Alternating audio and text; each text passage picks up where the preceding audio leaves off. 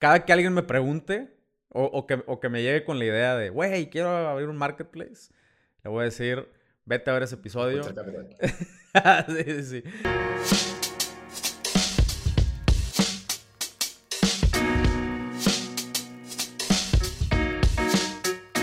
Hola, hola, te doy la bienvenida a un nuevo episodio de Somos Merchants. Ya sabes, el podcast donde desayunamos, comemos y cenamos comercio electrónico.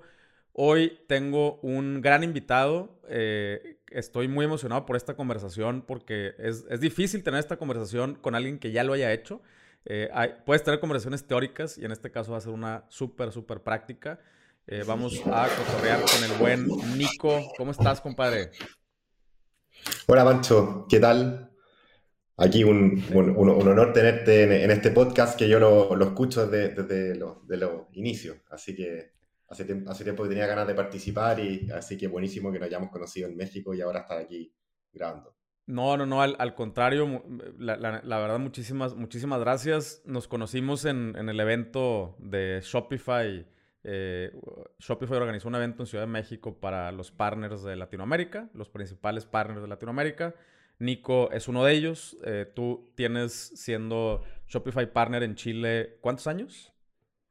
Eh, cinco años. 2017 partimos con 2018, cuatro años. Partimos haciendo nuestra, nuestra primera tienda en Shopify acá en Chile. Ok, ok.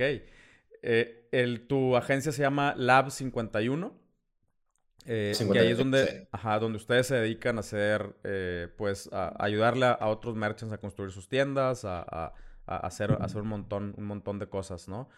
Eh, y, una de las cosas que a mí siempre me agrada es, una, hablar con otras agencias, pero sobre todo otras agencias que, que vienen del background de las ventas. No, no, creo, creo yo eh, y esto me, lo han preguntado, por ahí hemos participado en, algunos talleres también que organiza Shopify dirigidos a agencias. Eh, y una de las recomendaciones que yo siempre hago es, si quieres ser una buena agencia, haz tu tienda en línea. Vende lo que sea. Vende un t-shirt, lo que, lo que quieras vender, pero tienes que tener tu tienda en línea para poder ser una mejor agencia. Eh, ustedes empezaron, igual que yo, primero siendo merchants, ¿no? Así es. Nosotros partimos, bueno, partimos en el, eh, vendiendo por, por, internet el 2011 en Chile, ¿ya? Eh, a ver, te cuento un poco para poner en contexto la, la historia de cómo nació nuestro, nuestro e-commerce que se llama Depto51, depto51.com. Depto es, es, es, la abreviación en, acá en Chile que le decimos los apartamentos. Sí, sí. Nosotros partimos el año, el, año 2010 cuando eh, con Magdalena, mi, mi, socia y esposa, nos casamos. Eh, bueno, nosotros partimos el 2010, ya, eh, nos casamos y empezamos a armar nuestro, nuestro, nuestro apartamento. Ambos, Magdalena y yo, somos bien fanáticos del diseño. Yo de profesión soy arquitecto, Magdalena es, es directora audiovisual, estudió cine. Y ahí empezamos eh, a recolectar fotos, imágenes de cómo nos, nos gustaría que fuera este, este, este, departamento. Y empezamos a ver muchos blogs eh, internacionales. Ahí está uno que se llama The Selby, que es, es, el, es, el, sitio de un fotógrafo neoyorquino que se llama Todd Selby, que él fue de los primeros en empezar a sacarle fotos a espacios de gente creativa. Y no eran, no eran espacios perfectos, sino eran espacios con, con, con alta vida, historia. Y, y, y, eso fue como una de nuestros grandes inspiradores. Y y después de, después de nosotros haber decorado el departamento y haber, eh, en fondo, eh, recolectado harta información en Internet, eh, en febrero, como experimento, subimos toda esta información a un blog. Esa época era la época que estaban, si uno quería tener presencia en Internet, uno tenía que tener un blog. Claro. Como ahorita, es, como ahorita un podcast, ¿no? Casi, casi. todo el mundo tiene un podcast. en ese entonces todo el mundo tenía un blog. Claro, si uno quería hacer generar contenido era blog, o sea, Instagram no, no existía o, y Facebook llevaba pocos años. Entonces nosotros partimos y fuimos los primeros en Chile en armar este blog de, de diseño y decoración. Era un tema que nos, nos apasionaba y, y, partimos subiendo la foto de nuestro apartamento, después fuimos a sacarle fotos a, a, casa o apartamentos de nuestros amigos, que también teníamos varios amigos dentro de la industria creativa, entonces eran departamentos bien eh, con alta personalidad y todos los días fuimos fuimos subiendo artículos diferentes em, de, de, esta, de, decoración. Y a la semana ya empezamos a entender de que había un interés bien grande. O sea, al tiro nuestro sitio empezó a tener tráfico. Eh, como fuimos los primeros en Chile en hacer esto, eh, tuvimos atención de la prensa, salimos en varias revistas, fuimos portadas de revistas. Eh, era algo bien, bien innovador en, en, esa época. Ahí no estábamos ni siquiera pensando todavía en vender en línea. ¿ya? lo que sí estábamos creando una marca y estábamos creando tráfico, que en el fondo es algo fundamental que se necesita para, poder vender en línea. O sea, y es uno de los consejos que nosotros también le damos ahora a los, a los emprendedores que están partiendo. O sea, tienes que armar una comunidad, tienes que tener un, un, que tener tráfico, porque si no, montas un sitio web y, finalmente no, vendes nada. Y, y, ahí empezamos a tener tráfico, empezamos a tener internet, o sea, a, a, interés de la gente, validamos esta idea y ahí dijimos, ya, ¿sabes qué? Ahora transformémoslo en un, busquemos un modelo de negocio. Y ahí vimos dos alternativas. La primera era eh, tener banners publicitarios dentro del sitio eh, y la otra opción era vender productos de, diseño. Y bueno, todo el tema de los banners, ahí conversamos también con otra gente que tenía sitio, eh, también blogs y que financiaban con banners y la verdad es que era bien difícil porque estabas compitiendo con Google, con Facebook, o sea, no tenía mucho sentido. Ya, ya cada vez la publicidad se, se iba yendo hacia esos lados para poner un poco en contexto, en esa época uno, el tráfico que uno tenía era orgánico, 100%. O sea, uno publicaba algo en Facebook y tenías, tenías tráfico enseguida, o sea, no necesitabas estar pagando. Y ahí vimos la segunda alternativa que era ya empezar a tener, eh, a empezar a vender en línea. Entonces ahí empezamos con este, con este desafío. Lo primero tuvimos que aprender cómo importar productos desde afuera y de ahí empezar a, a montar nuestra plataforma. Hicimos algo estratégicamente que fue súper bueno, que eh, nosotros dimos cuenta de la mayoría de las, de las publicaciones que hacíamos en el blog, siempre tenían los, una, como los mismos productos, ¿ya? siempre habían como el mismo cojín o el misma, la misma cortina. En esa época estaba bien de moda todo lo que era el diseño nórdico. Entonces, lo que hicimos que fue contactamos a los diseñadores que tenían, vendían, vendían esos productos.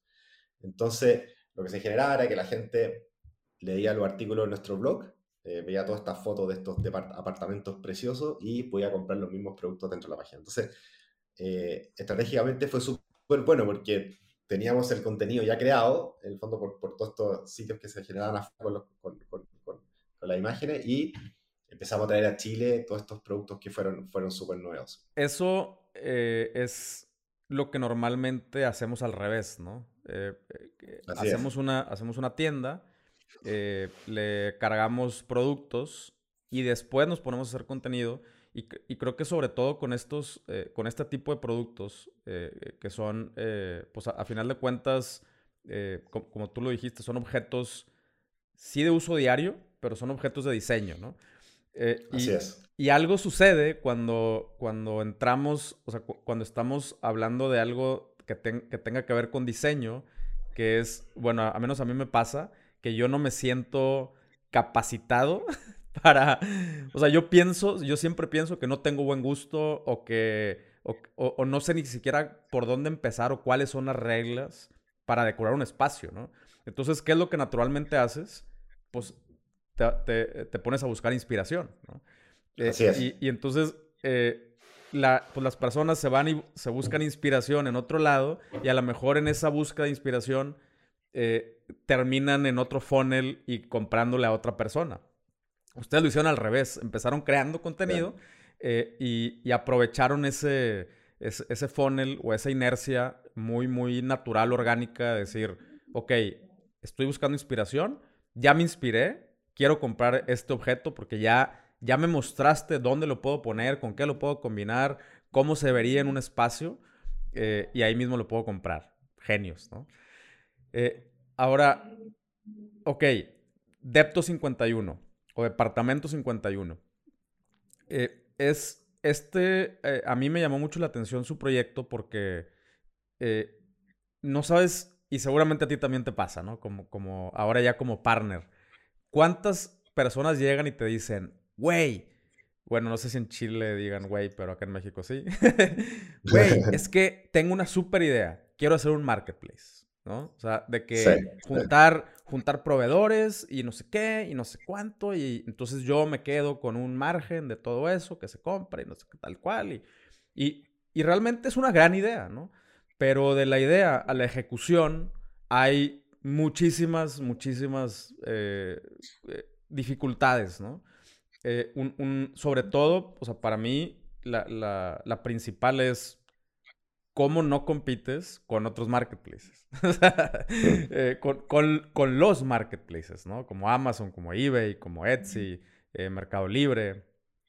¿Cómo no compites con ellos? Entonces, me gustaría que nos fuéramos pasito a pasito eh, de, para responder esta pregunta de, eh, o, más bien, para educar a la banda que llega y dice, quiero hacer un marketplace. Ok. Eh, primero que nada, no está fácil, pero ¿qué es lo primero que tendrían que hacer antes de, embarcarse en un, emprendimiento así? Sí, sí, bueno, y, tienes toda razón, Pancho. O sea, de hecho, también para la pandemia hubo mucho emprendedor también que tenía como esta idea de hacer un marketplace, porque mucha gente lo ve como algo que fuera un negocio sencillo, pero efectivamente es un negocio muy complejo, ya que implica, tiene, tiene muchos desafíos, o sea, uno de, manejar muchos sellers, eh, coordinación logística, eh, es una serie de poder entregar un buen servicio, o sea, hay varias cosas que tiene y que son complejas de, de, manejar de un marketplace. Por eso no es llegar, o sea, es mucho más complejo que tener un, un, e-commerce de un producto. Yo creo que, cualquier, cualquier modelo que, a ver, un, modelo normal es, eh, es, hay dos jugadores, el vendedor y el comprador. Y ya, ¿no? Es un modelo, vamos a decir, normal. Y con ese modelo normal, cuando hay solamente dos jugadores, hay muchísimas complicaciones. Muchísimas complicaciones, ¿no? Eh, precios, márgenes, dónde lo almacenas, lead times, impuestos, todo las, las, complicaciones que ya están, que son inherentes a, a, un, a un, emprendimiento, a un e-commerce o a un negocio tradicional. Cuando le, agrega, le agregas un tercer jugador, ¿no? Que en este caso, tú lo mencionaste, los sellers, ¿no? O, o, en este caso, tus proveedores. Eh, yo creo que no, no, no se triplican los problemas. Yo creo que más que se triplican los, los problemas, ¿no? Eh, porque tienes, tienes que tener una... Eh, yo, yo, lo explico como el problema del huevo y la gallina, ¿no? Eh, mm. llegas con el seller, seguramente te pasó, y le dices, oye, es que quiero vender esto, quiero vender tus productos en mi página. Y te dice, ¿cuántos clientes tienes? ¿no? Entonces tú les dices, es que no puedo, no tengo. Y luego llegas con los clientes y les dices, te quiero vender cosas, pero el, otro güey no te ha... o sea, entonces se hace un problema el huevo y la gallina, eh, que lo hemos visto con los modelos, por ejemplo, Ubers, eh, Rapis y todo eso, que es consigue el driver, consigue el cliente y, y, y júntalos a los dos en una plataforma. Y es dificilísimo. Entonces, por eso me gustaría de que nos digas. ¿Cómo le hacemos? sí, bueno, mira, nosotros ese, problema, esa complejidad no la tuvimos porque como, fuimos de los primeros en partir, claro. y como también partimos construyendo una comunidad, ya teníamos tráfico en el fondo, Correcto. teníamos que demostrar, eh, finalmente a nosotros siempre nos ha pasado que los sellers se nos han acercado a nosotros, ¿ya? Porque era un proyecto que, que, que, genera tu interés, fuera de los primeros marketplaces en, en, en funcionar en Chile, entonces eh, siempre tuvimos como, como ese interés. Ahora, lo complejo quizás fue otro punto, era que en esa, en esa época, estoy hablando ya del año 2013, todos los distribuidores, los que traían marcas a Chile, estaban acostumbrados a vender, por ejemplo, lo que se llama un, un inner pack, ya que es una caja que viene, por ejemplo, seis productos, eh, seis unidades de un producto. Entonces, cuando tenía que despacharle a la carne no tienda física, siempre despachaba las cajas completa. Y ahí yo me acuerdo que le, comenté a, mi, a nuestro seller más grande que teníamos, era que probemos vendiendo por unidades. Y él tenía que abrir las cajas y empezar a vender por unidades. Bueno, eso fue un éxito, finalmente, porque pudimos publicar mucho más productos en nuestro sitio, la gente empezó a encontrar mucho más oferta. Entonces, ahora es Ahora eso, eso, es algo que se hace en todos lados. ahora uno vende, publica los productos y vende por unidad, pero en esa época lo más extraño era hacer eso. Eh, yo creo que esos fueron los grandes desafíos de poder convencer a los sellers de que ya no tenían que vender la caja completa al inner pack del sino que ya era por, por unidad. Claro. Sí, pues ellos eh, están acostumbrados a, a venderle a, a, retailers, o sea, B2B, y, como que no registran que, que, también pueden vender eh, B2C, ¿no? así es. Y, siempre, y el otro factor que, que también, bueno, pasa harto en los marketplaces y que la gente dice, los que quieren armar los marketplaces, mira, yo voy a tener los productos publicados en mi página y los sellers van a despachar directamente a los, a los clientes. Eso, es un gran, eso es un gran error y ahí donde yo creo que el gran factor donde, donde terminan muriendo los, los marketplaces, porque no tienes el control de tu servicio.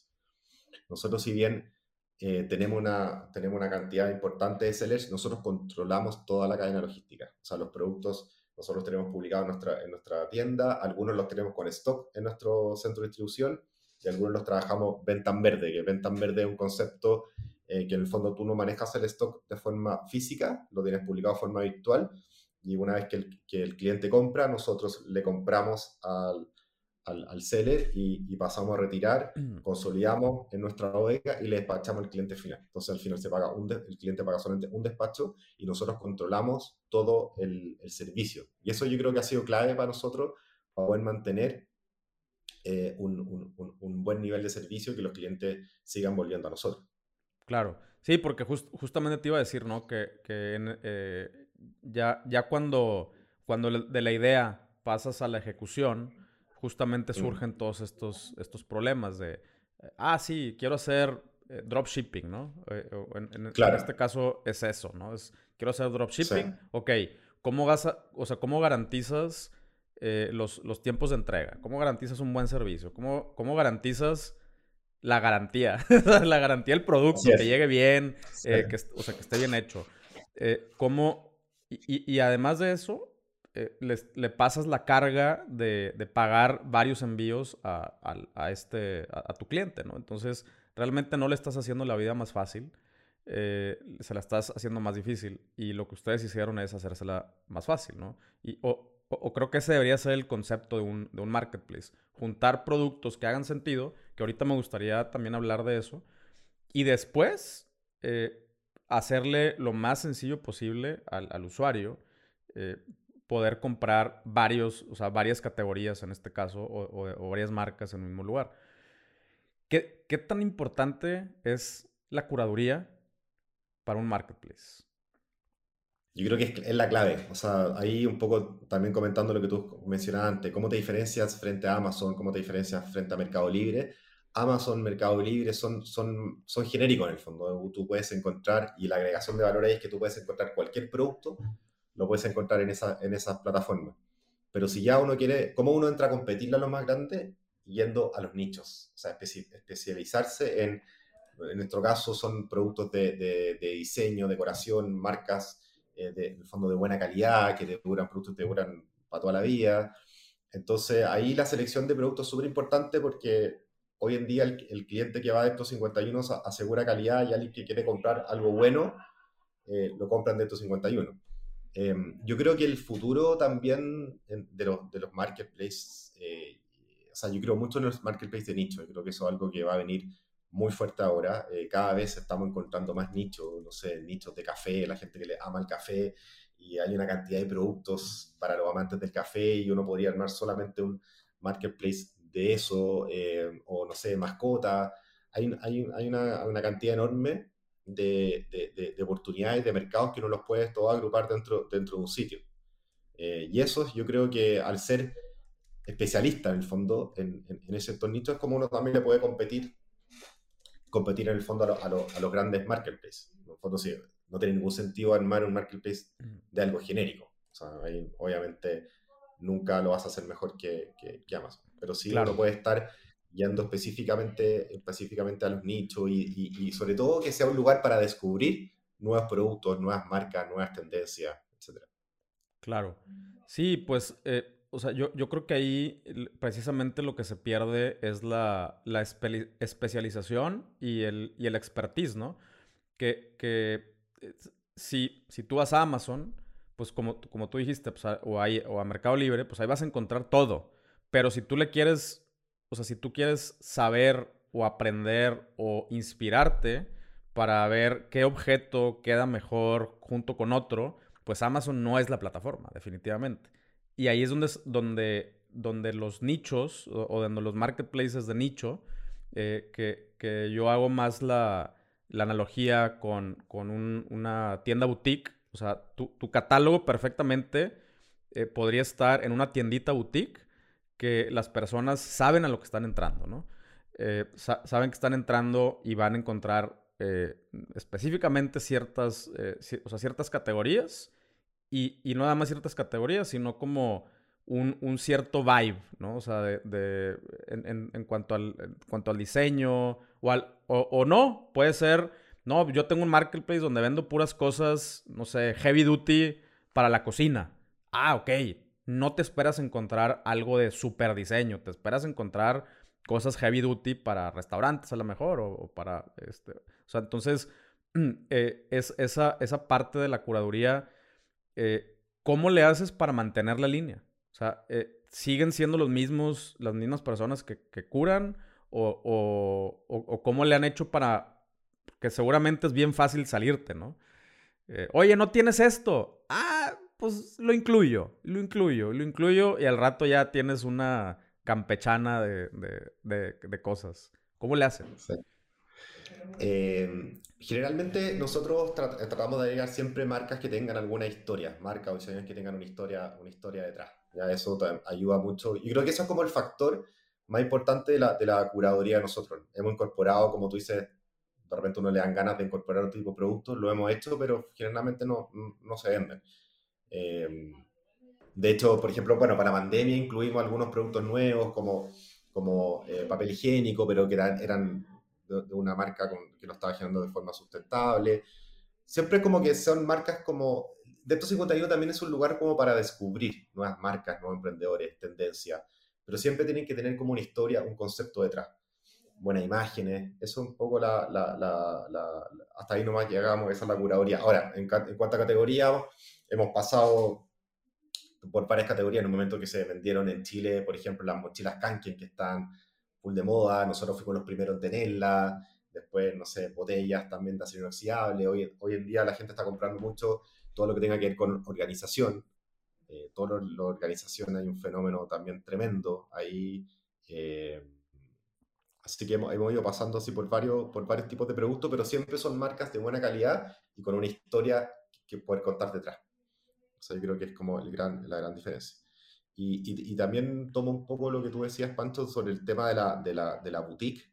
Efectivamente, así, y esa, y esa experiencia, porque al final no solamente el producto, la experiencia total de compra tiene que ser consistente con, también con un trato más personalizado. Nosotros tenemos, bueno, nosotros, por ejemplo, cuando partimos con, con, con Depto 51, cada vez que alguien nos compraba algo, nosotros personalmente le mandábamos un correo agradeciéndole.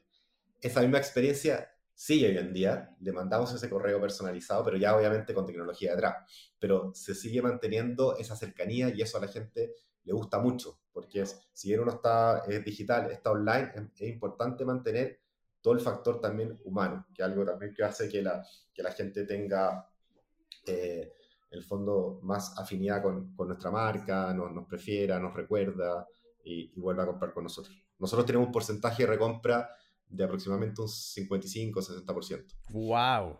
Ok. Sí. Ok. y, y, y eso, ese, ese porcentaje se lo atribuyes a precisamente a esos correos de, de seguimiento eh, postventa.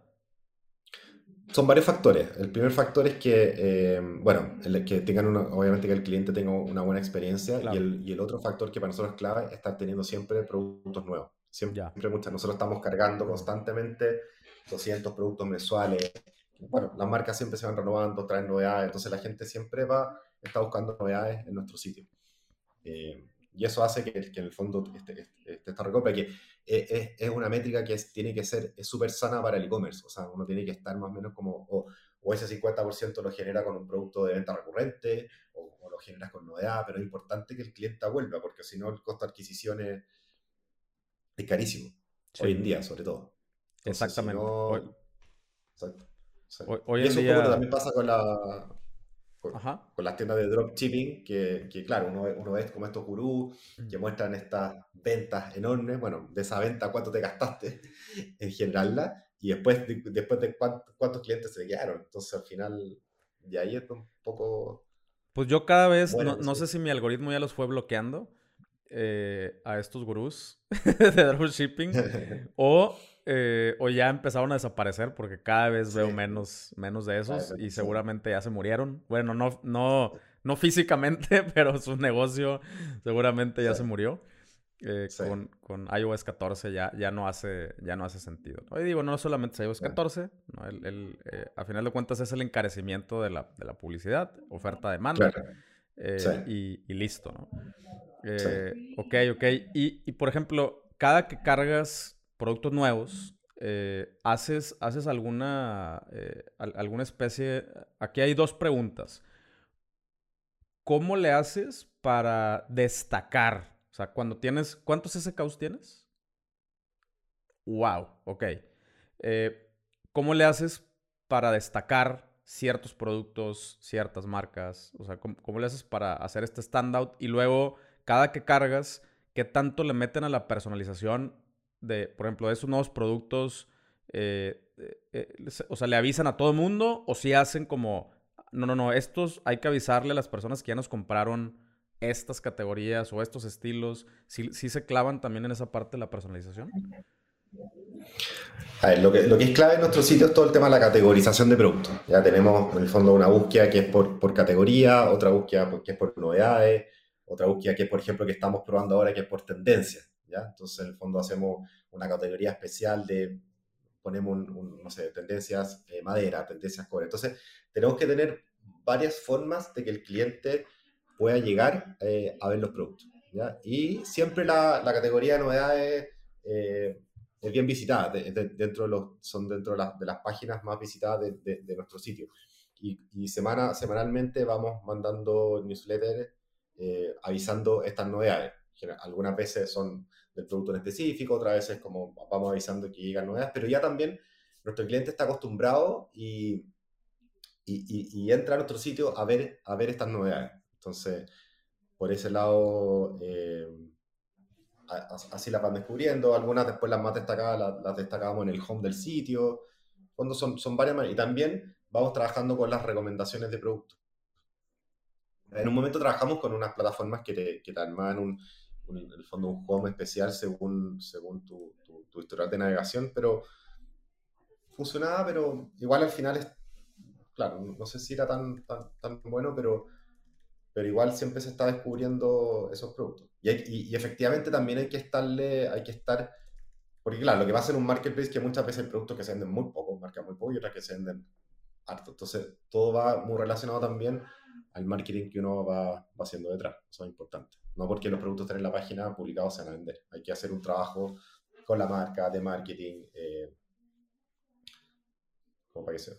O sea, ya que tienen ahora sí, eh, eh, vamos, vamos a hacer un catálogo shopeable, ¿incrementaron sus esfuerzos de creación de contenido o, se, mantuvieron, se mantuvieron así como cuando estaban al principio? Ah, ¿Y a qué otros canales se han, se han subido eh, eh, o sea, aparte del blog, eh, después de que ya, de, que ya tienen su, su tienda?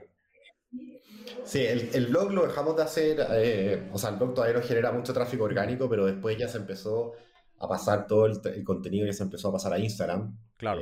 bueno, ya ahora ya está TikTok, otras cosas, pero también fuimos de los primeros, entramos a Instagram súper temprano, entonces y ahí empezamos a generar más ese contenido, ese contenido ahí. Em, hoy en día también ya el sitio tiene, mucho, tiene muchos productos, entonces eh, ya es un contenido en sí. La gente ingresa como muchas veces a inspirarse, a ver novedades. Ya es un sitio que nos preocupamos de que sea bien entretenido de navegar y que sea una experiencia. Entonces, al final, y hoy en día ya el sitio es un contenido por sí mismo. Y, y, mucha gente le encanta visitarlo y, se inspira y así que como sí, es, como es como hacer window shopping eh, digital, ¿no?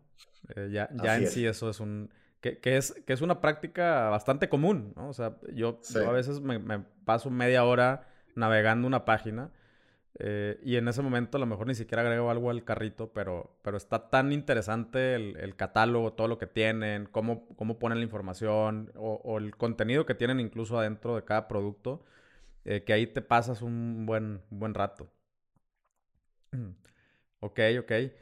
Eh, ¿qué, ya, ya, para, ya para cerrar, eh, me gustaría saber dos cosas. ¿Qué, ¿Qué es lo que ustedes ven hacia el futuro eh, con, con Departamento 51 y cuándo llegan a México? Porque quiero, quiero muchas cosas. Sí, mira, nosotros a futuro yo, estamos, yo creo que vamos a seguir especializándonos en nichos, ya no sabemos si quizás vamos a abrir otros eh, marketplace, ya, ya, sabemos cómo manejar un marketplace, ya, ya, ya sabemos cómo, cómo, manejar, y eso ya se puede extrapolar a diferentes nichos, ya como te decía, como café o cocina, ya algo específico, o quizás dentro del mismo de estos 51 ir agarrando mucho más nicho, pero de todas maneras queremos ser expertos en todo lo que es nicho, que es algo que, que hacemos bien y creemos que hay una, hay, hay una oportunidad. Ok. Eh, ese, ese, sería como nuestro, como nuestro, nuestro foco y nuestro, nuestro, crecimiento por allá, eh. Y en México, bueno, estamos con todas las ganas, fuimos nuestra, nuestra primera visita, eh, así que yo creo que hay, hay, hay, hay, harta oportunidad, hay harta gente, no sé si, me imagino también hay harto interés también por, por, por el diseño. Sí. Así que yo creo que es, una, es un súper buen mercado, desafiante, hay que entender, saber cómo bien cómo, cómo pegar allá. Claro. Pero está, de todas maneras, uno de, de, nuestros planes. Sí, órale, no, pues cuando, cuando se animen, cuenten conmigo. sí, sí, sí. Eh, oye, Nico, pues muchísimas, muchísimas gracias por, por tu tiempo, por venir a compartir. Creo que esta, esta eh, cada que alguien me pregunte o, o, que, o que me llegue con la idea de, güey, quiero abrir un marketplace, le voy a decir, vete a ver ese episodio. sí, sí, sí. Porque, eh, o sea, y, y, además, obviamente, visiten depto51.com. Eh, la, eh, la, la, verdad, la página está hermosa y estoy completamente de acuerdo contigo. Eh, es, es, una experiencia, creo que de entrada es, es una es de esas páginas que rompen el paradigma de lo que se puede y no se puede hacer en Shopify. Creo que con tu página demostraste que se pueden hacer muchísimas cosas en Shopify, que, puede estar súper intuitiva, súper divertida, eh, que se puede ver muy bien, ¿no? Eh, y, y, además, eh, pues sí, demostraste o demostraron también que, que se puede hacer un marketplace que le compita a los, a los grandes y la neta los, los felicito por, por ese, ese gran logro. Así es, bueno, y lo que tú dices, efectivamente en Shopify, eh, bueno, la, nuestro sitio está un sitio que está hecho a la medida, tenemos varios desarrollos especiales, y eso también demuestra que Shopify tiene, tiene esa capacidad y uno puede crear unos mm. sitios con, con muchas personalizaciones y, y, hacer algo bien, bien entretenido, no solamente quedarse quizás una estructura más predefinida como plantillas, que es un punto de partida, pero pues uno puede hacer una infinidad de cosas. Nosotros tenemos eh, con algunos productos con tags, por ejemplo, que te, productos que te llegan el mismo día y te calcula automáticamente, por ejemplo, si compra un viernes te dice que va a llegar el lunes. O sea, hay varios, nosotros, bueno, por Lab 51 tenemos un equipo de TI eh, que ahí, bueno, estamos siempre haciendo desarrollo en, en Depto 51 y eso también nos sirve como, como, como experimento para hacer hartas claro. cosas. Y por eso también hemos especializado harto en Shopify y, y, sobre todo en hacer sitios también bien personalizados. Súper. No, pues me, me, encanta la verdad su página desde, desde, la, desde que la vi. Me, me fascina y, y, y, creo que sí se necesita algo acá en, en México. Entonces no, no le piensen mucho. Eso, buenísimo. Ya está, Nico. Pues te mando, te mando un fuerte abrazo hasta Chile. Muchísimas gracias por, por tu tiempo y por compartirnos tu, tu experiencia. Y cuando quieras, aquí tienes tu, tu, casa, tu espacio, cuando quieran compartir lo que sea. Eh, y de verdad que muchísimas felicidades por lo que haces. Muchas gracias a ti, Pancho, por la, por la invitación. Estuvo buenísima la entrevista. Al, al contrario. Ojalá que le sirva a mucha gente. Ojalá que sí. A mí me va a servir para, para explicarles. bueno, para que tú les expliques buenísimo. mejor. Eso. Sale. Y bueno, para Listo. ti que eh, escuchaste o viste este episodio y si se, ha, se, te ha ocurrido alguna vez o me has preguntado, oye, o me has dicho la idea de quiero hacer un marketplace, eh, bueno, aquí tienes una, una, gran guía, ¿no? Por dónde empezar, cuáles son algunas de las consideraciones que debes de tener. Eh, y, creo que es súper, súper valioso eh, esta, esta información. Muchísimas gracias nuevamente por tu tiempo y nos vemos en el que sigue. Bye bye.